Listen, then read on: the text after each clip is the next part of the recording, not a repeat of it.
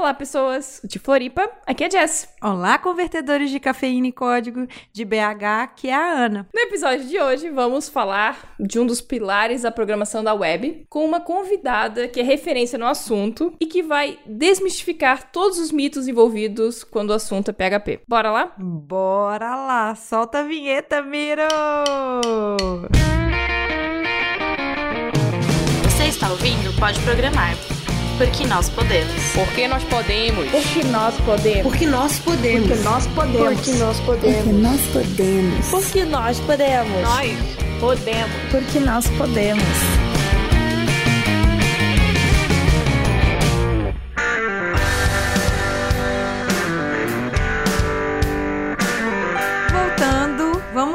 Chamar aqui agora essa convidada maravilhosa. Ela é desenvolvedora, membro ativa das comunidades do PHP São Paulo e do PHP Woman, entusiasta da segurança da informação, bacharel em ciências da computação, apaixonada por desenvolvimento ágil ou agile e qualidade de código. Eu só queria só entender depois uma piadinha que qualidade de código PHP, eu não tô entendendo isso, não tô entendendo, mas ela vai explicar, tá? Ela é palestrante, amante de artes marciais e vocalista de heavy metal. Gente, só ouça essa voz aveludada, aveludada de Diana Arnos. Eu posso falar com um tom de aeromoça, se você preferir. Meu Deus do céu. Estou, estou sentindo que homens que ouvem podcast vão pirar na voz dessa mulher, porque pelo menos eu, como mulher, já tô pirando. Gente, essa propaganda enganosa, assim, difícil. Vocês vão reparar que a gente, conforme a gravação for passando, eu sem querer vou copiar o sotaque de vocês, mas eu juro que não é de propósito. É porque eu pego Não, mas aqui- muito fácil. A Jessie, ela pega meu sotaque sempre. Se um dia que você começa a ouvir gravando, ela começa a gravar num sotaque, no final ela já tá quase falando ai junto comigo. É, eu vou ficar mais ou menos assim. Já falo mais ou menos assim, é fácil de copiar sotaque nele. vou fazer o podcast todo falando assim. Deixa, mas aqui, eu sei que nosso tópico tá tudo bonitinho aqui, porque a especialidade da Jessie é PHP e ela que fez essa pauta hoje inteirinha, sem um dedinho meu. É. Mas eu queria entender um negócio. Defina pra mim qualidade de código em PHP. Isso aqui não, não tá batendo. É por isso que a gente vai fazer esse episódio hoje. O que vai bater é a minha mão na sua cara, não é mesmo? né? que gratuito.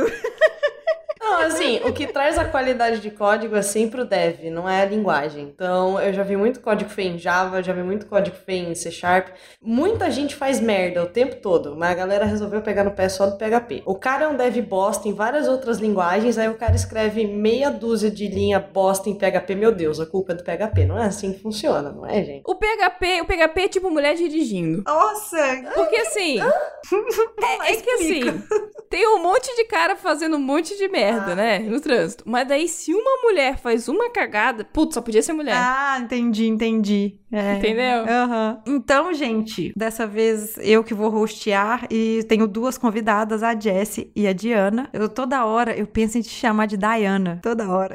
Eu tô acostumada, assim, mas pensa assim, Diana é o nome da Mulher Maravilha, então eu prefiro essa comparação. Justamente. É. Foi, Eu fico pensando nisso. foi isso que eu pensei antes. Eu falei assim: não, não vou chamar ela de Diana, não vou chamar. Mas é Diana, nome da Mulher Maravilha. Olha que espetáculo. E Jessie também, que é outra maravilhosa que tá aqui comigo, né, Jessie? E nos últimos 30 episódios.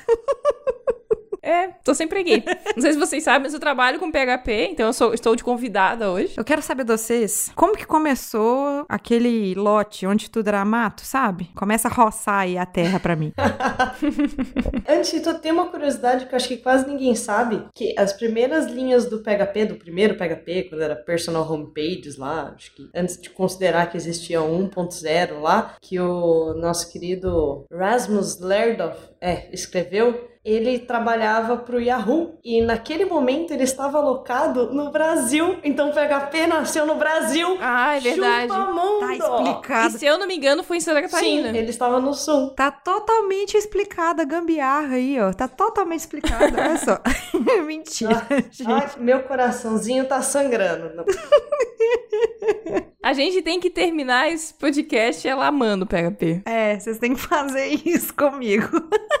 Você lembra mais ou menos o ano? Que é 94, né? 95 por aí. E era assim, tipo, ele nasceu sem. Ele não era tipo, nossa, essa vai ser a maior linguagem. Não. O Erasmus escreveu porque ele queria uma. Um... Ele... Foi tipo um grupinho de script em C que ele queria para ajudar a fazer algumas coisas nos sites que geralmente todo mundo fazia, assim. Até por isso que o PHP começou meio Uhum. espalhado e, digamos assim, sem fazer sentido, talvez, se você comparasse com linguagens já mais maduras para a época que ele foi feito. Mais robustas, né? É, e também ele, ele foi criado né, em C, né? Não sei se todo mundo sabe, mas o PHP foi escrito, ele é escrito em C. E até porque o, o, o Rasmus, Rasmus já trabalhava com C e, né, o pessoal que tava envolvido com os amigos dele e tal. E assim, no início ele só rodava em Linux, era bem fechado e tal. Era coisa de. quase coisa de robista, sabe? Não era tipo, agora eu vou preparar toda um- uma estrutura aqui, porque vocês vão usar a partir de agora essa linguagem em 80% da web, que nem tá hoje, assim, sabe? Não foi assim que ele Uhum. começou. Isso até justifica um pouco as transformações que ele teve que sofrendo até ele realmente virar uma coisa que você olha e fala: ah, agora é uma linguagem de programação. É, o PHP ele surgiu para resolver um problema muito específico para web, né? Então era no momento que a web tava começando a surgir e ele foi sendo construído de acordo com a necessidade. Então é, foi tipo, não foi uma, uma casa pensada, foi ah, vamos botando mais um tijolinho aqui, agora Vamos é uma fazer um puxadinho vamos- ali. Vamos fazendo um puxadinho. Eu acho que talvez por isso que muito projeto em PHP também surgiu desse jeito, né? Então era muita.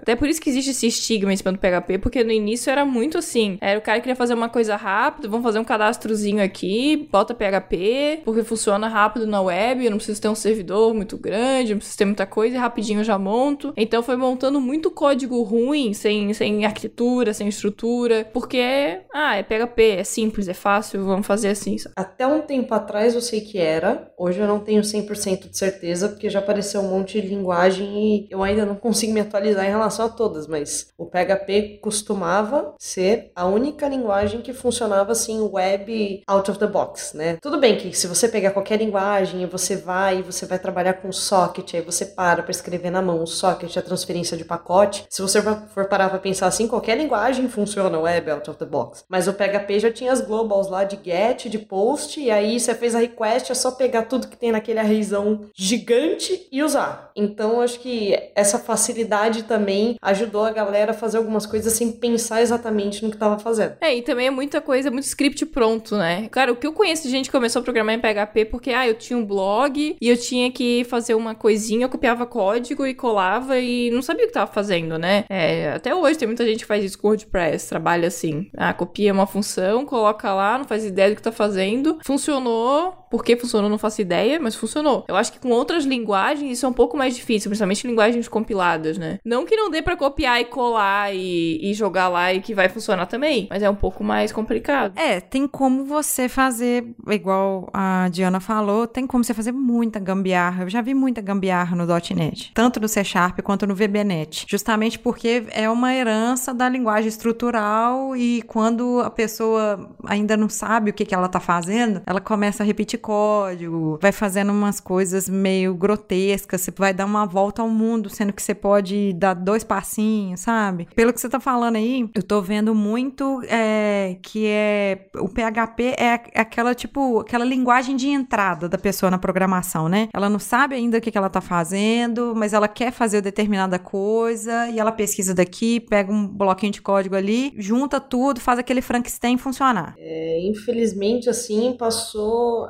Inclusive, a galera trabalhou alguns anos com PHP desse jeito. E aí isso acabou ajudando a enraizar um preconceito que a gente sofre com ele até hoje. Até hoje eu Uhum. tenho, tipo, pessoas assim, que entendem muito de programação e tudo mais, mas trabalham com o quê? PHP. A pessoa dá aquela olhadinha e fala, senta lá, Cláudia, sabe? Pô, PHP, então quando você aprender a programar, você vai sentar aqui. Falando, então vem cá, seu filho da puta, vamos fazer. Eu sei Assembler, você sabe Assembler? Vamos sentar e vamos programar aqui. Mas, tipo, é, não, eu já fui assim, hoje eu sou uma pessoa mais calma. Eu, eu encontrei alunos.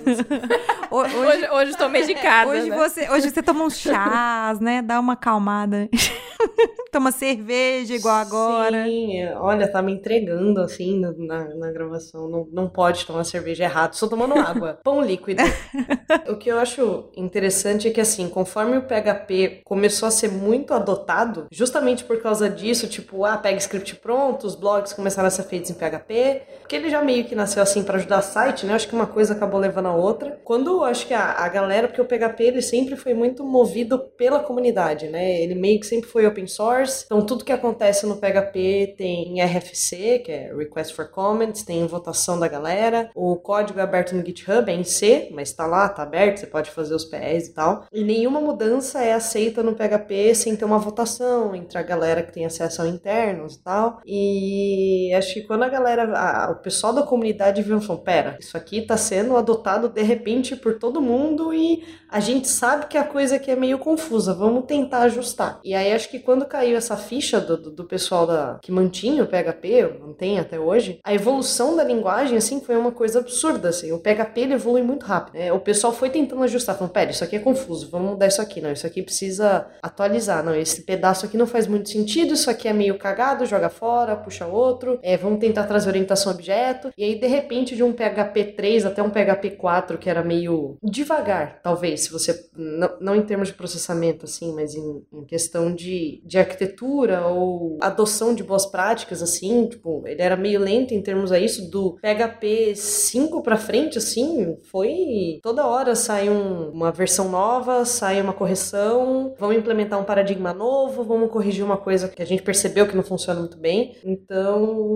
eu sou muito fã hoje desse tempo de resposta do PHP e dessa preocupação que hoje em dia todo mundo tem com boas práticas e, e tudo mais. né? Então, PHP mora no meu coraçãozinho. Os desenvolvedores também amadureceram junto com a linguagem, né? Era uma linguagem de gente que, tá, o pessoal começou a programar junto com PHP, às vezes autodidata, e aí foi surgindo também essa necessidade dos desenvolvedores melhorarem, né? Sendo ou por uma educação formal, ou por uma. ou sem continuando sendo au- autodidata, mas começando a estudar as boas práticas, a arquitetura e botando isso no PHP. Então, acho que a comunidade também tem a, a importância pra isso, né? Que tem bastante gente que divulga como fazer certo com PHP, tem livros, então tem bastante conteúdo que vem ajudando o cara que não sabia nada, tipo, ah, nunca fiz na faculdade, mas tô aqui programando PHP, roda, e agora não, agora eu tô me preocupando também com essas coisas. a comunidade, assim, acho que até o mercado em geral não, não se fez cega, assim, pra esse ponto do, puta, a galera tá aprendendo de qualquer jeito e tá fazendo merda, assim, então vamos ignorar que essas pessoas existem e continuar do nosso lado. Não, justamente, que nem a, a Jess falou, cê- a- o pessoal foi tentando, falou, pera, já que isso aconteceu, como é que a gente pode ajudar essa galera que tá meio perdida? Como é que a gente estrutura as coisas a partir daqui? Então, meio que o, o PHP nunca largou mão dessas pessoas assim. Falou, pera, você tá fazendo errado? Então, vem cá. O que, que eu posso fazer do meu lado pra facilitar as outras pessoas que estão fazendo qualquer coisa moda caralho aí tentarem fazer as coisas do jeito certo? E essa preocupação é sustentada até hoje e eu acho que assim, cada vez mais. E deixa eu perguntar pra vocês aqui, voltando um pouquinho, quando você fala aí um pouco da linha do tempo do PHP, até a Jessie já, já falou isso pra mim, já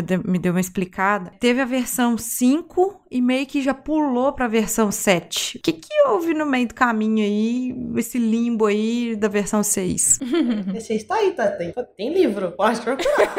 pode entrar aí no. Então, eu tô fazendo a pergunta de noob. Não, tem livro, assim, tem a certificação. I'm a certified PHP engineer. Eu queria entender, porque todo mundo pergunta do PHP 6, mas ninguém pergunta do IPv5, né? IPv4 e IPv6. Mas é que foi uma história, assim, meio engraçada, né? Que a, a galera começou a rolar uma... como- não exatamente malefícios também, mas questões que você tem que lidar quando é toda uma comunidade que decide o que acontece, né? A galera começou a se desentender com algumas features que entram no PHP 6. Levaram anos para as pessoas conseguirem chegar num consenso, então, tipo, põe coisa, tira coisa. A galera briga por causa do TF8. E aí, tipo, vai cada um pra um lado, não sei o quê. Então, essa, a coisa mais engraçada dessa história do PHP 6 que eu acho é que o que fez ele cair foi encoding. É, E não a Que linguagem. no final das si, contas né? é o grande problema.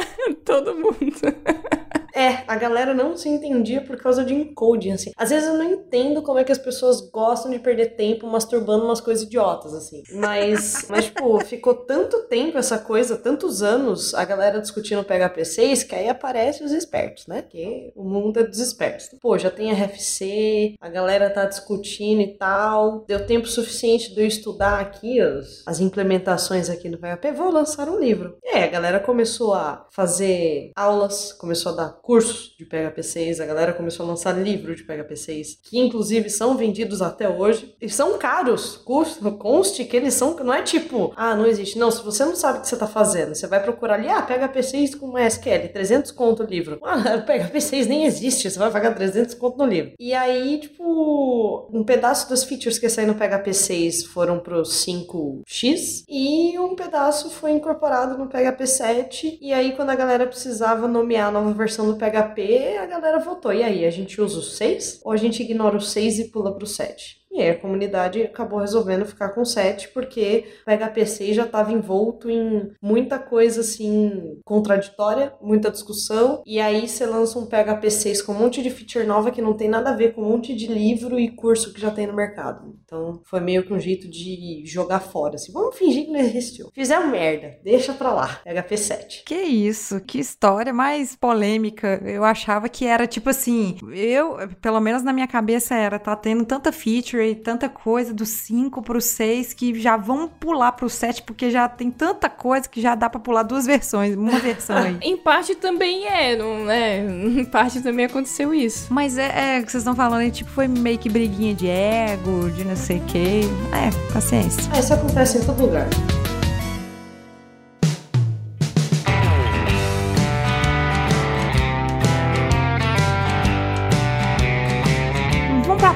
Mesmo pra eu apaixonar por PHP. Agora eu quero saber, assim, quais são as boas práticas, ou pelo menos algumas que vocês duas julgam, assim, legais pra utilizar na, com PHP, uma ideia, assim, de padrão de arquitetura. Vamos lá, vamos lá, me, me, me faça apaixonar.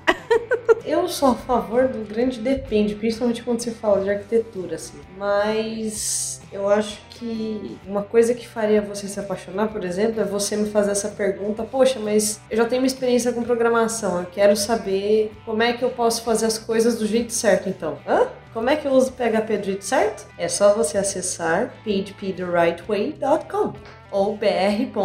Melhor site. phptherightway.com, que ele traz justamente as mais atuais boas práticas para você seguir tudo num site que tá no GitHub, inclusive. Então, se você tem qualquer comentário que quer mudar, você pode fazer o PR lá. E ele já explica tudo das versões mais recentes, o que, que é melhor você fazer, como é que você pode desenvolver. Meio que, tipo, ele te entrega assim, fala, tá aqui o prato cheio para você não ser mais sobrinho na sua vida. É, assim, exemplos. Lá a gente lá vai ter. Vai te falar sobre testes, vai falar sobre conexão com o banco, vai falar de questão de codificação, né? De encoding, como, né? Do TF8, essas coisas. Vai falar de Composer, que é uma. Não sei se dá pra chamar de uma biblioteca, né? É um gerenciador de dependência que vai gerenciar todas as suas bibliotecas do teu projeto e vai atualizar e tal. Como tem o NPM para JavaScript. Pip para Python também. É, cada um tem o seu, né? Lá vai falar a questão do namespace, vai falar de paradigma de programação, vai falar de. Ah, muita coisa. Acho que PSR também acho Fala que fala. PSR, fala de até de um pouco de design patterns. Ele é tipo um grande catadão de tenta seguir por esse lado, por favor, pra você não fazer merda. Fala de segurança, fala de virtualização e além disso, assim, eu acho que uma, eu não sei, acho que também eu não, não acompanho assim todas as linguagens do mundo, blá, mas uma das coisas que eu achei mais impressionante no PHP foi tipo no meio da zona toda, quando a galera tava se tocando, falando, não, o PHP espalhou do jeito errado, né? O pessoal tá fazendo besteira, estão culpando a linguagem, porque que é, é o que eu sempre falo, né? Sempre que alguém pergunta isso, eu falo assim, tipo, você tem um martelo ou um serrote. Você pode pegar esse martelo ou esse serrote e dar na mão de uma criança. A criança, ela vai fazer merda com esse martelo, com esse serrote. Mas se você pegar um martelo e um serrote e der na mão de um marceneiro, ele vai fazer coisas incríveis com a mesma ferramenta que a criança vai usar pra fazer merda. Então a culpa é sempre da pecinha que tá ali no meio do caminho escrevendo código. Uma boa parte das vezes. Porque tem muita gente que critica o PHP falando que algumas coisas são problemas do PHP, mas se você conversa com essa pessoa, você percebe que essa pessoa não tem conhecimento suficiente de desenvolvimento ou como as coisas funcionam por baixo do pano para efetivamente explorar uma falha do PHP. Geralmente é uma falha de design, tipo, cara, você vai criticar o PHP porque você fez cross-site scripting? Eu falei, sinto muito. Culpa do imbecil que escreveu esse site que permite cross-site scripting, porque isso você pode fazer com qualquer outra linguagem que roda no back-end. A culpa não é do PHP. Então ele tem uns toques de segurança aqui e tal. Aí quando a galera, enfim, eu, olha, eu fugindo do assunto, né? Eu, me dói quando falo do meu filho. E, e aí, tipo, quando a galera viu que tava virando essa zona, você tem N frameworks, né? A galera, tipo, dos maiores frameworks PHP, os mais utilizados, resolveu se juntar e falar: ao invés da gente ficar brigando e batendo cabeça, vamos nós aqui, já que todo mundo tenta, usa algumas coisas nossas e tal, Vamos a gente definir alguns padrões para a gente garantir que seja lá o que o cara vai fazer em PHP, se ele quiser migrar de um framework para o outro tal, que algumas coisas façam sentido em termos de arquitetura, em termos de design do, do sistema. E aí eles começaram a desenvolver umas coisas que chamam PSS, que também são open source, né? E como tudo que o PHP faz, você tem, é, você pode votar nas próximas PSRs que vão entrar e tudo mais, que são tipo padrões assim, ah, como é que é o nosso padrão de código? Código. Como é o melhor jeito de escrever? Ah, você tem o PSR, acho que é PSR 2. Tem a 0, né? Agora tem a PSR 15 já. PSR 0 e PSR 4 que explicam para você o melhor jeito de você fazer um autoloading, que aí fala, ó, todo framework grande desses aqui que apoiam as PSRs, eles fazem desse jeito. E ele meio que tenta te guiar, além de fazer tudo do jeito certo, pensando no ambiente inteiro, fala, ok, pega o seu PHPzinho e tenta seguir esses padrões. Aleluia, hein? É que nessas PCS são definidas até código de estilo, né? De estilo de código, né? É, se é espaço, se é ou é Se é tab, tab, essas coisas. A discussão é, nossa do tipo, Telegram. esse tipo de discussão, sabe? É esse tipo. Vocês falaram aí de boas práticas, acabaram passando aí por alguns assuntos e vocês falaram também de framework. Eu lembro que quando eu, entrei no cliente que eu tô, pediram para eu dar uma, uma olhada no Laravel. Eu achei muito interessante porque, assim, eu vi e, e- e senti bem ali, confortável por causa da forma que estava estruturada a linguagem. Eu achei muito parecida com o que eu já trabalhava. E, assim, me tira dúvida se, se existem outros frameworks. Me explica um pouquinho também do Laravel. O Laravel, ele é, eu acho que hoje o mais famosinho, pelo menos no Brasil. Então, quem trabalha com PHP, teve uma época que, assim, todo mundo queria migrar projeto pra Laravel. Todo mundo queria começar projeto em Laravel. Era, era o inferno. Hoje já tá mais controlado isso. Ou não. Ou não, pelo menos, né, onde eu trabalho tá mais controlado. Era assim, era o framework da moda, né? Então, o framework, ele vai te dar aquela base pra não, não ficar tendo que reinventar a roda. Então, normalmente os frameworks trabalham com MVC, então ele já te dá uma, uma boa estrutura de, de trabalho, ele já vai te dar, né, a parte de template pra poder trabalhar, porque normalmente, é, projetos você tinha que, ah, vou baixar aqui uma, uma, uma biblioteca pra trabalhar com banco, vou baixar uma biblioteca pra trabalhar com templates, e virava um, um, um Frankensteinzinho, né? Então, esses frameworks, eles vêm pra, quer dizer, tem vários tipos de frameworks, né? Pelo menos o Laravel e o Symfony, que eu acho que são, e tem os End também, eles já vão te dar esse, essa base, então eles já vão te dar, ah, um, um RM pra conexão com o banco, uma biblioteca de, de templates, então ele já te dá uma base pra começar a trabalhar de uma forma que segue os padrões, né? Porque são eles que montam esses padrões de como deve ser feito. Então, usar o framework seria também uma boa prática para quem tá começando? É, Depende do projeto. Porque, né, eu não vou usar um, uma Ferrari pra ir na, na esquina. Pra Eu- andar aqui em. Belo Horizonte, cheio de buraco. É, exato. Eu acho que, por exemplo, o Laravel, ele permite você fazer algumas coisas muito rápido, porque ele é fa... depois que você já sabe PHP, ele é muito fácil de você É. usar os componentes, assim, você bate o olho nele, você mais ou menos entende como tudo tá funcionando. Ele tem o Artisan ali, que é uma ferramenta de linha de comando que te ajuda a fazer um monte de coisa e tal. Tal. Sim. Tenho minhas ressalvas quanto ao ORM que ele usa. Preferi usar com Doctrine, Também. mas, né? Também é. E aí, a, a comunidade de Laravel é muito forte no mundo todo, né? O, o, o Taylor, ele é muito ativo na... Ele é meio polêmico, né? Que é o criador do... do... Ele, ele- eu, eu acho o Laravel uma coisa meio hipster, assim, pessoalmente, né? Ele tem uma. É, é que assim, ele.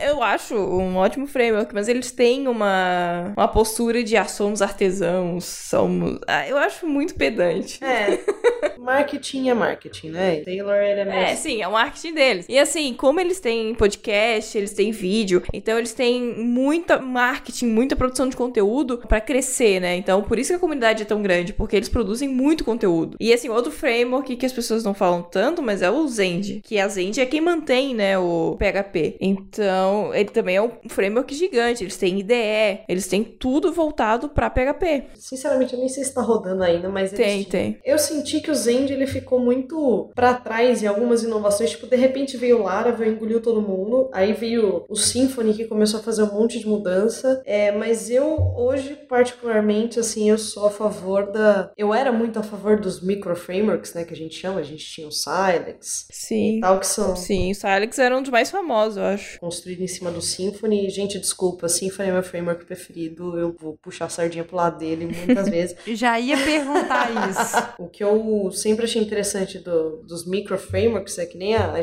falou, pô, você não vai usar uma Ferrari pra ir até a esquina. Só que os frameworks, eles têm pedaços, assim, muito interessantes que facilitam sua vida, né? Que são as libzinhas ali, as bibliotecas que compõem o jeito que ele funciona. Aí vem um micro framework que te dá a oportunidade de pegar só uns pedacinhos. Só essa biblioteca aqui, só pra trabalhar request response, só esse pedacinho aqui pra fazer autenticação e tal. E aí, como acho que os micro frameworks começaram a ganhar muita popularidade por causa disso, né? Os projetos ficavam mais leves, você não precisava carregar coisa que você não ia usar. As novas versões dos frameworks começaram a meio que se dissolver A Exato. modular, né? e aí você tem o Zend Expressive, que veio, tipo, transformando o framework da Zend para trabalhar, acho que já com a PSR é, envolvendo middlewares, né? Principalmente PSR7, que fala de interface de HTTP e tal. Ah, o que, que é middleware? Ah, a partir de agora eu vou colocar pedaços de código entre o começo e o fim ali do processamento da minha request, pensando numa arquitetura, tipo uma cebola, que nem a galera fala, né? Que vai ficar difícil explicar aqui sem, sem desenhar. Pelo menos eu que sou incompetente, deve ter gente que consegue fazer essas coisas. Mas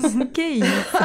e aí você tem o. Aí, tipo, por exemplo, o Silex ele usa, usava componentes Symfony. O Symfony ele já vem em componentes. E aí o Symfony resolveu fazer o Symfony Flex, que é você, tipo, chama o Symfony, mas aí você especifica que pedaços dele você quer. E agora você tem o Symfony 4 que absorveu o Symfony Flex, inclusive o Silex ele vai ser, se já não foi descontinuado, que é a mesma coisa, você especifica ali que pedacinhos você quer, e conforme o projeto vai crescendo, você só vai puxando outras bibliotecas ali que você precisa. O Symfony 4 é por amor, gente, por favor. Leiam a documentação do Symfony 4. E o Fábio, um dos fundadores lá, o Core Committers, assim, né? Ele é o idealizador ali do Symfony, que é o Fábio Potencier. Ele tem umas ideias muito boas para design. E se você gosta de polêmica, às vezes o Potencier e o Taylor começam a discutir loucamente no Twitter. E aí vale você acompanhar os dois para ver por que, que eles estão brigando neste momento, qual motivo, razão ou circunstância. Ah, eles estão brigando por chat mercado.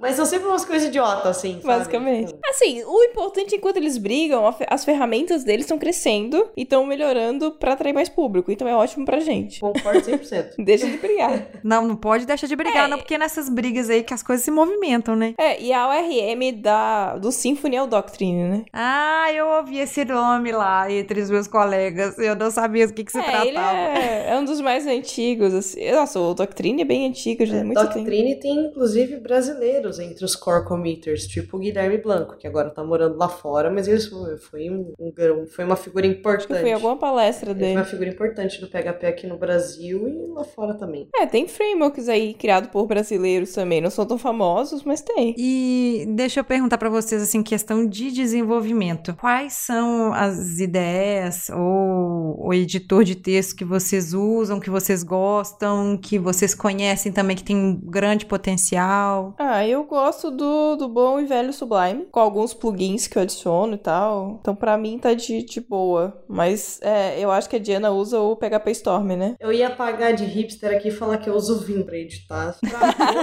estragou minha pose. Eu uso o Vim também. Não. mas só pra editar Não, bem eu rapidinho. conheço gente que só usa o Vim. Eu falo, mas gente, eu vou levar tanto tempo Então. pra aprender a, a usar. Porque assim, tem gente que faz mágica com o Vim mesmo, assim, eu já vi. Uhum. Mas você vai levar tanto tempo pra absorver todos os pormenores e o que você pode fazer ou não com o Vim, que, convenhamos, tem gente até hoje lá naquela thread famosa do Stack Overflow, que é tipo como sair do Vim, que a galera entra e não consegue sair do editor. Então é realmente difícil. Não, tem mesmo. Você pode procurar ali. Joga no Google, tipo, How to Exit Vim. Aí aí a galera é difícil lá, dois pontos que, pra quem não conhece, realmente é confuso. Você tem que escrever os comandos. Tipo um RPG, um mood antigo, assim, sabe? RPG desse. Mas eu gosto muito do PHP Storm. Foi uma das primeiras ideias mesmo que eu comecei a usar. Então, meio que tem um peso aí de que eu já sei todos os, os atalhos meio que de cor na mão. Eu sei como ele funciona e tudo que eu posso plugar nele eu plugo, mas ele é meio pesadinho.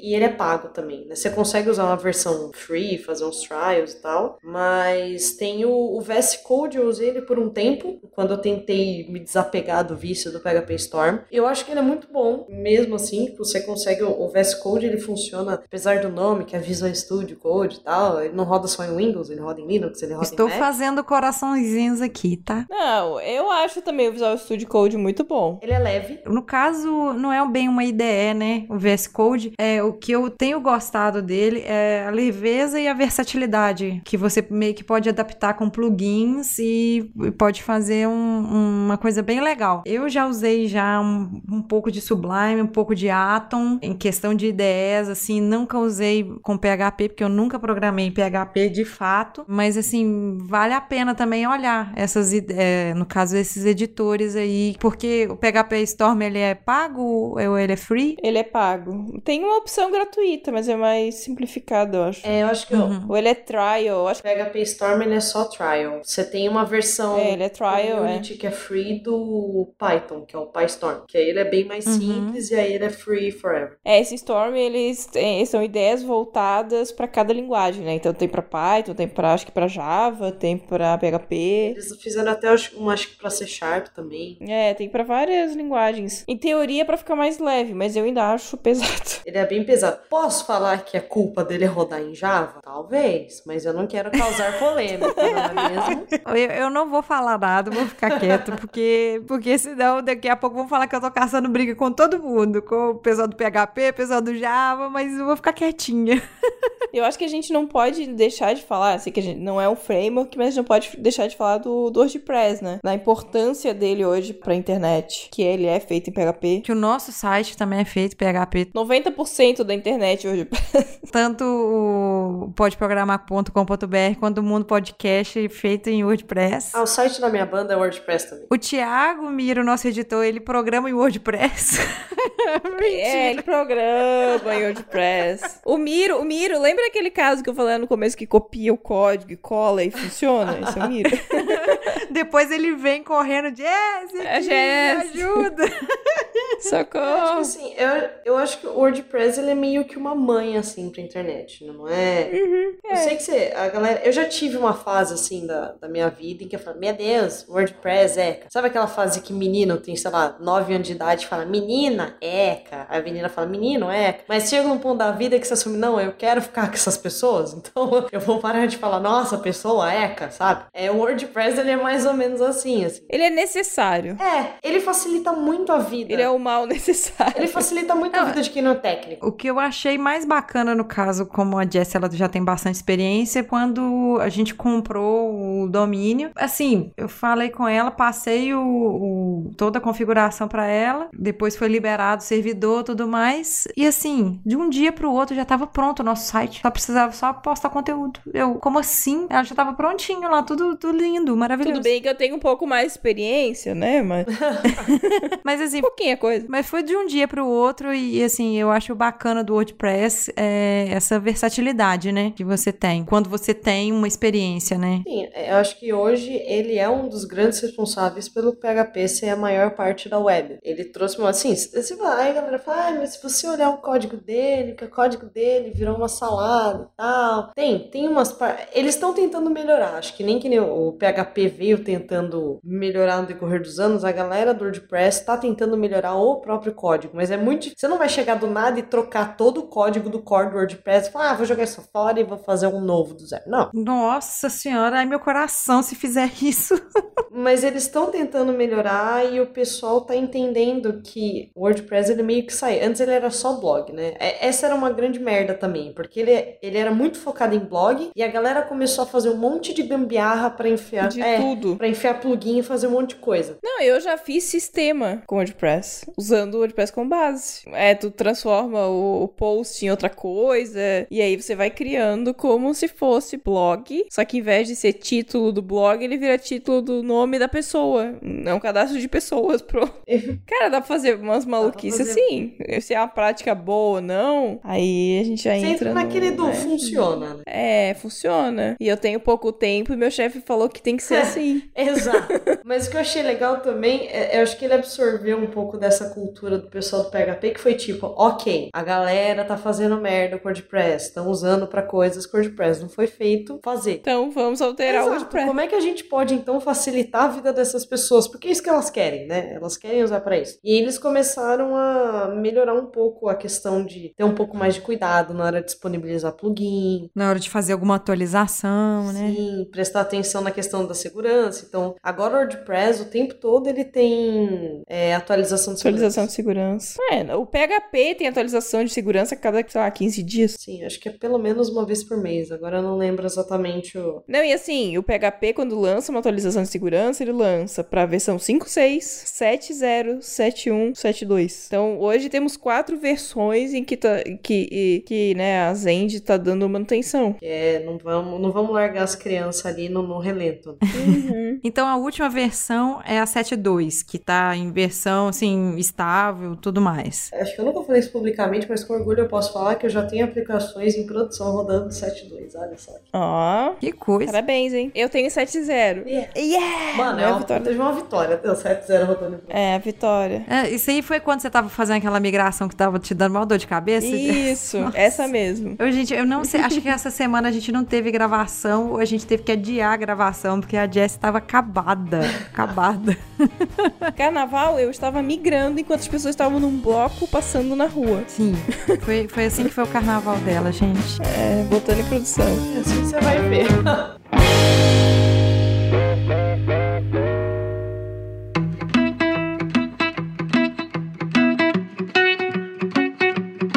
A Jess tá em Santa Catarina, ali pegando um pouquinho de região sul, eu aqui em Minas, a Diana tá em São Paulo. Quais são as impressões de vocês, assim, de mercado de trabalho? Como que tá? Se tá aquecido, se tá estável? Óbvio que não tá caindo, né? Porque o nosso mercado de trabalho na área de TI, por enquanto, ainda tá faltando gente, né? É, parece que sempre falta alguém. Putz, eu acho que é 80% da internet, né? Praticamente. Então, sempre tem empresa precisando de dev PHP. Aqui em São Paulo, acho que é, é fácil você achar vaga. Infelizmente, ainda é muito fácil de você achar aquelas vagas meio malucas que pedem que você saiba, tipo, a Bíblia de trás pra frente em latim quando você tá, sei lá, lendo de costas plantando bananeira. E aí eles te pagam 1.500 reais. Não, sabe?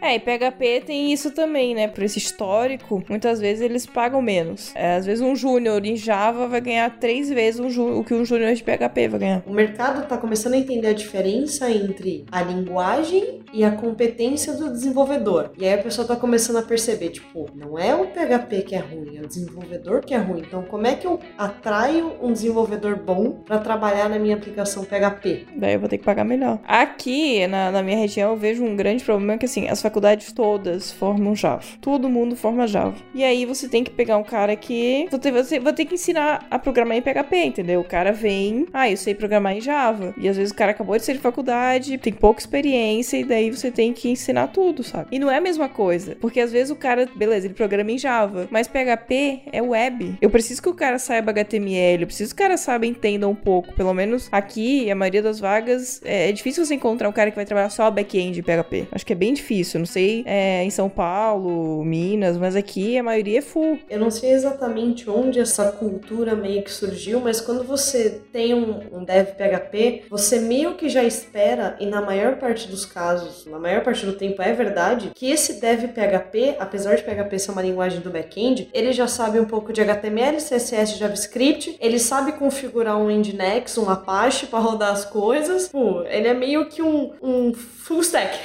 Sempre. É, é, difícil você ver um programador PHP que, ah, eu realmente só trabalho com back-end, né? Não sei, é porque é que em Santa Catarina, aqui, o meu mercado, que eu, né, onde eu tô inserido também, ele é um mercado de muitas empresas pequenas. A gente tem poucas empresas grandes. E as que são grandes, normalmente tem uma equipe de PHP, mas não é o foco da empresa, sabe? Então, às vezes é uma equipe pequena de PHP para manter só site, blog, coisas mais voltadas para web, mas os sistemas todos não são em PHP. É, eu não sei se o PHP acabou cultivando o estigma daquela linguagem que é back-end, mas ela é back-end porque ela sempre vai apresentar alguma coisa para o usuário final. Talvez porque tenha vindo dessa coisa de fazer site, fazer blog. Então meio que entende, pera, se eu já estou trabalhando com uma linguagem que sempre vai ter um acesso na ponta ali do, do outro lado, no usuário final, esse cara sabe pelo menos cuspir as coisas na tela e organizar a informação. Então vem HTML, Uhum. CSS, JavaScript, o que não é meu caso, porque o a culpa não é minha, é o CSS me odeia. Como o CSS me odeia e ele não Quem que o CSS não odeia, gente? Como ele me odeia, assim, eu consigo. O meu mundo ele não tem linhas curvas, ele não tem degradê. Canvas, Flexbox, como é que eu? Flex? O meu mundo, o meu front é um mundo de tabelas, porque a informação tá organizada é assim, acabou. Mas não, eu sei JavaScript também, né? Da... Front-end pirando ouvir isso, mas tá bom, né? A gente sobrevive. Desculpa, peço desculpa aos amigos front-end. Assim, eu me viro, mas você não vai gostar de ver o jeito como eu me viro quando eu tenho que trabalhar com CSS. E é o que muitas vezes acontece. E eu queria dicas de vocês. Qual que é a dica pra buscar ou alguma dica de boa prática que você tem, Diana? E depois a Jessie. É, acho que a gente já falou bastante do PHP do jeito certo. Assim, ai meu Deus, eu não sei por onde começar. Eu sei um pouco de programação e tal. Eu falo, vai lá, porque ele te dá passo a passo como você instala o PHP, como rodar com um servidor embutido, porque o PHP hoje ele tem essa facilidade, você não vai ter que se preocupar tanto com, ai, como é que eu faço para subir uma Apache, um Nginx. Não, você dá PHP-S maiúsculo ali, ele roda um web server que vai interpretar o que você precisa de PHP, HTML, etc. Não que o web server interprete o HTML, porque isso é um papel do browser, por favor, não me entenda errado. As comunidades, por mais que, ah, eu faço parte do PHPSP, do PHP Women e tal, mas PHP, a comunidade PHP é muito forte também em outros estados, né? não, não só aqui. Talvez elas não tenham, às vezes, tantos integrantes ou tanta expressão quanto o PHPSP tem, mas elas existem. Tem muito evento é, de, de TI no, no Brasil inteiro e, e, esses eventos, eles sempre têm uma portinha ali para o PHP, então vai nesses eventos, conversa com as pessoas. Ai, mas eu não sei nada, eu acabei de começar, não importa. Você vai num evento, é, a galera, acho que talvez pela própria natureza do PHP, a galera que já tá nessa do, do PHP do jeito certo, ela tá sempre aberta para pessoas novas que estão querendo aprender PHP. Então você pode parar qualquer uma dessas pessoas no coffee, no corredor do banheiro, perguntar alguma coisa, essa pessoa ela vai te ajudar, ela vai te dar um caminho. PHP é open source, então tem muitos artigos, tem muitos projetos open source em PHP que você pode dar uma olhada no código também. Tem uma conta no GitHub, abre uma conta no GitHub, aprenda a procurar coisas no GitHub, é, leia código PHP dos outros. Você tem alguma coisa lá no GitHub pro pessoal olhar e tal? Tenho coisas, tenho inclusive, não tenho vergonha nenhuma de admitir que vocês vão ver tipo coisas de outras linguagens que tá escrito assim: estudo pessoal para aprender tal coisa. É assim que funciona, não ligo. Tenho códigos meus de, de projetos que eu apresentei em palestra. O meu site, ele é um site estático, mas não tem PHP, né? Porque ele é site estático que eu fiz com o Jekyll, mas tá no GitHub também. Tem alguns. Eu já ajudei a galera do, do Fansible, que é uma mistura de PHP com Ansible e Vagrant. Então eu tenho alguns repositórios deles lá. E, enfim, qualquer coisa. Aliás, aceito sugestões de projetos e coisas pra botar no GitHub também. Vou ter tempo pra fazer? Não sei, mas as sugestões eu aceito. Eu só queria só aproveitar que você tá falando uma coisa aí, eu queria meio que bater o martelo nisso, que as pessoas, a gente tem essa brincadeira. Eu e a Jessie, a gente fica se provocando o tempo inteiro. Mas o foco, gente, eu acho bom que você não foque numa linguagem específica e só fique nela. Óbvio que você especializar é uma coisa, mas você saber, pelo menos, por exemplo, qual ferramenta que você vai usar para resolver determinado problema. Por exemplo, às vezes um PHP não vai ser tão performático para uma situação que nem, vamos supor, o próprio JavaScript ou então o próprio Java. Só queria só que as pessoas desmistificassem isso. A gente está falando nesse episódio específico de PHP, mas nós não estamos falando aqui que PHP é a bala de prata para resolver qualquer situação e que é a melhor linguagem do mundo. A melhor linguagem do mundo é aquela que você consegue codificar bem com ela. E aí que resolve o seu problema. Se resolve, resolveu, pronto, é isso aí.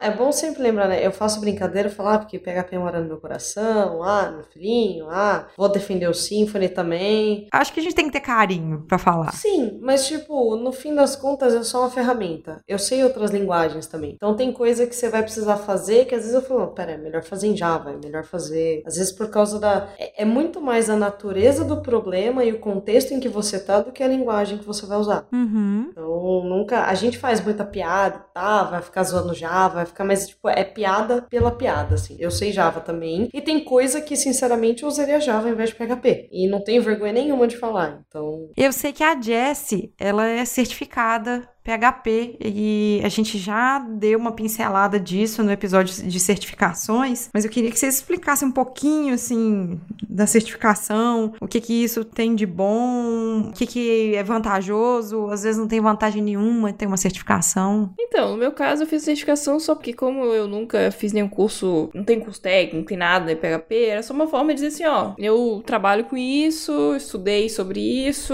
só, só pra ter um certificado, né? Dizer que, ah, eu estudei isso isso. Eu sou foda nisso. ah, eu nem acho que seja uma prova. É uma prova decoreba, sabe? Você decora, você passa.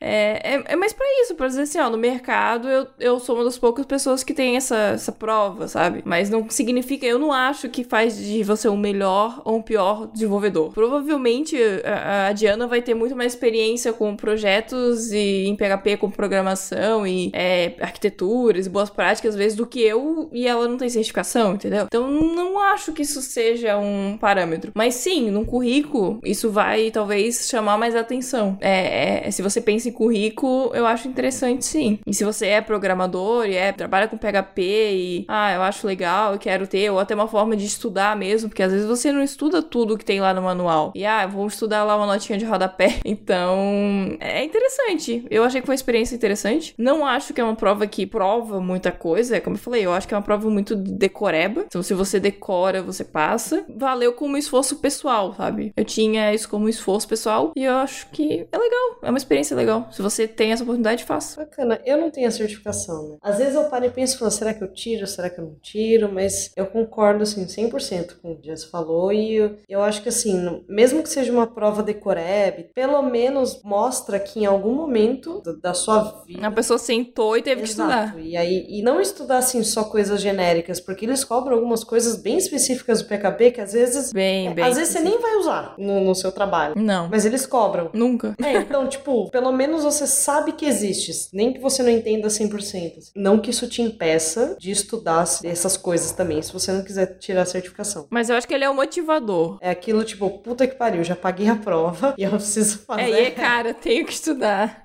então, eu não sei se eu sou necessariamente a favor, mas eu tenho certeza que eu não tenho nada contra, assim. Eu acho que é um esforço válido como qualquer esforço para aprender alguma coisa. Eu tinha como um, um, objetivo por uma questão pessoal, que aconteceu uma coisa na minha vida há um tempo. Criei esse objetivo, ó, eu tenho esse objetivo. Tipo, para me provar por uma questão pessoal, entendeu? Então, beleza, passei. E é isso. então tá, né? Acho que, acho que tá pago por hoje. Poderíamos falar muito mais coisa de PHP, eu tenho certeza absoluta. A gente colocou alguns links no post do site, esses links que as meninas falaram. Por favor, gente, quando falar que PHP é uma gambiarra, antes, antes, vai lá no PHP do jeito certo, dá uma lida e depois você fala que, que realmente é gambiarra. Mas pode continuar fazendo piadinha desse jeito. Piadinha não tem problema, não. É, a pergunta que não quer calar, tá odiando menos PHP agora? Já odiava menos. Eu, eu odeio é alguns desenvolvedores que, se eles estiverem ouvindo, os que trabalham comigo, que eles ficam me massacrando o tempo inteiro. Eu odeio eles. Mentira, não odeio, adoro. Eu já pelo menos já tenho uma ideia melhor. Eu não nunca procurei saber, isso aí foi uma falha minha, de onde ter uma, uma, uma referência de boas práticas. Na verdade, eu nunca procurei saber, nem perguntei pra Jess, nunca perguntei pra Jess isso. E eu acho bacana eu também não, não ter nem lido é, nada da pauta antes pra, pra saber dessas coisas. Acho que agora PHP é uma, uma linguagem bacana pra eu aprender, fora Python, que eu já falei que vou aprender, Ruby, não sei o que mais aí. Mas, como eu falei, como a Diana falou, é mais uma ferramenta, né? Então, pra gente gostar, pra gente aprender. Eu vou dar mais uma dica. Tem um cara aqui na, na comunidade que ele é uma referência, que é o Elton, e que ele tem um projeto que é o, a Semana PHP, que é uma newsletter que ele posta toda semana notícias, novos plugins, novos frameworks, o que tá acontecendo na, na, na comunidade. É, atualizações importantes e coisas assim. É uma, uma fonte de informação, então para quem já trabalha com PHP ou quem quer aprender, quer conhecer, eu acho uma, uma newsletter legal e tem sempre alguma coisa interessante. Está também no link, né? Nos Uhum, links. tá lá Você na... consegue acessar as newsletters antigas também. Isso é, né? Tem o site, você pode acessar. Tá na edição 180. Nossa, e é semanal, tem muita coisa, hein? Ele Semanal, assim. É.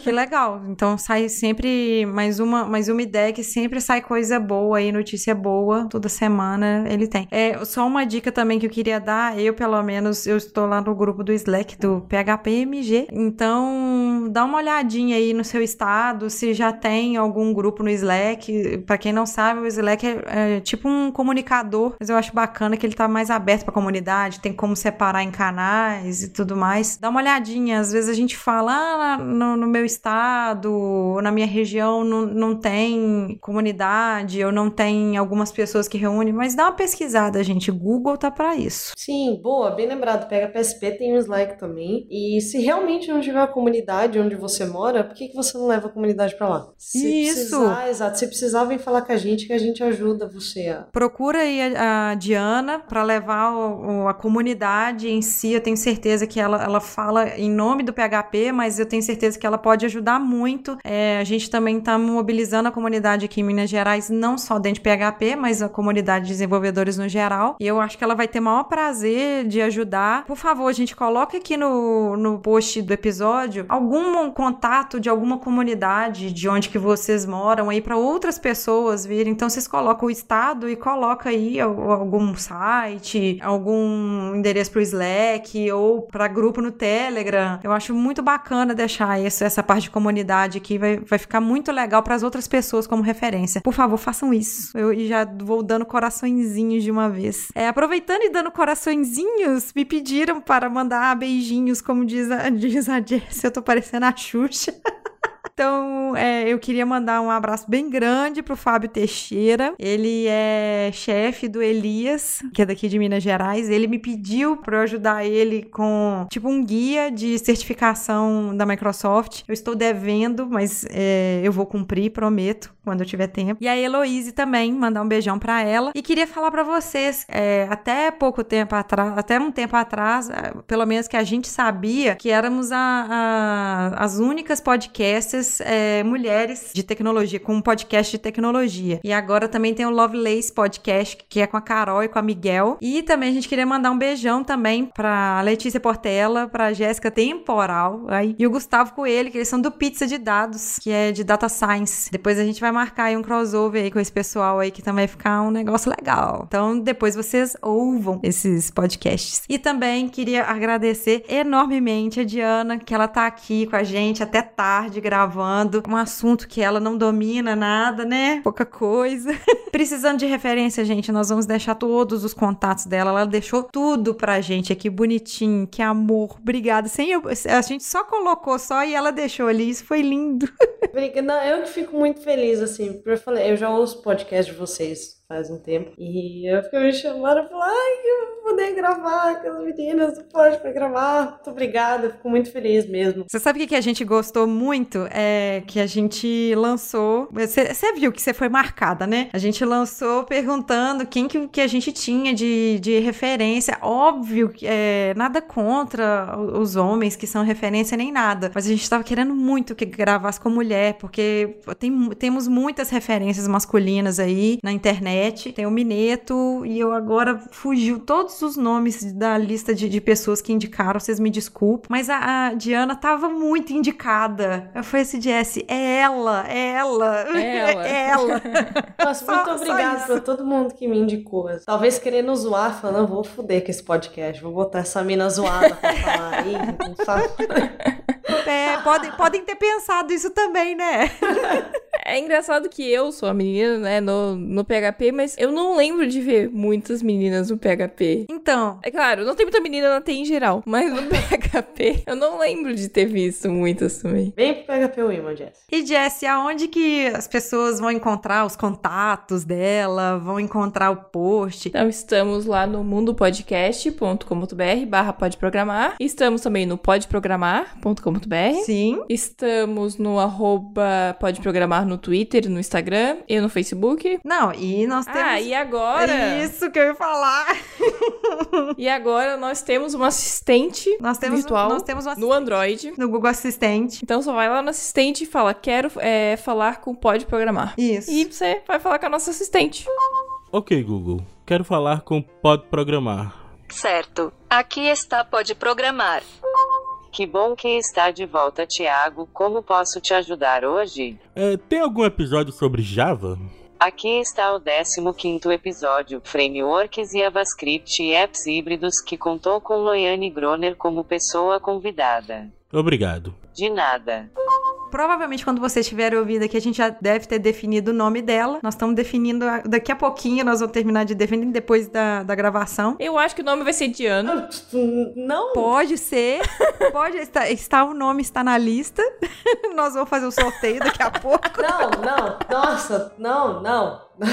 Por quê? Ué, não, não por você, é pela Mulher Maravilha. Ah, Olha só. Ah, ok. Aí vocês vão lançar no. Twitter, a galera vai ver, vai querer zoar com a minha cara. Vai ser tipo não entendo quando resolve meter a mão lá no- na- na- nas votações. Então, um beijo pra vocês. Até daqui uns 15 dias mais ou menos. E tchau.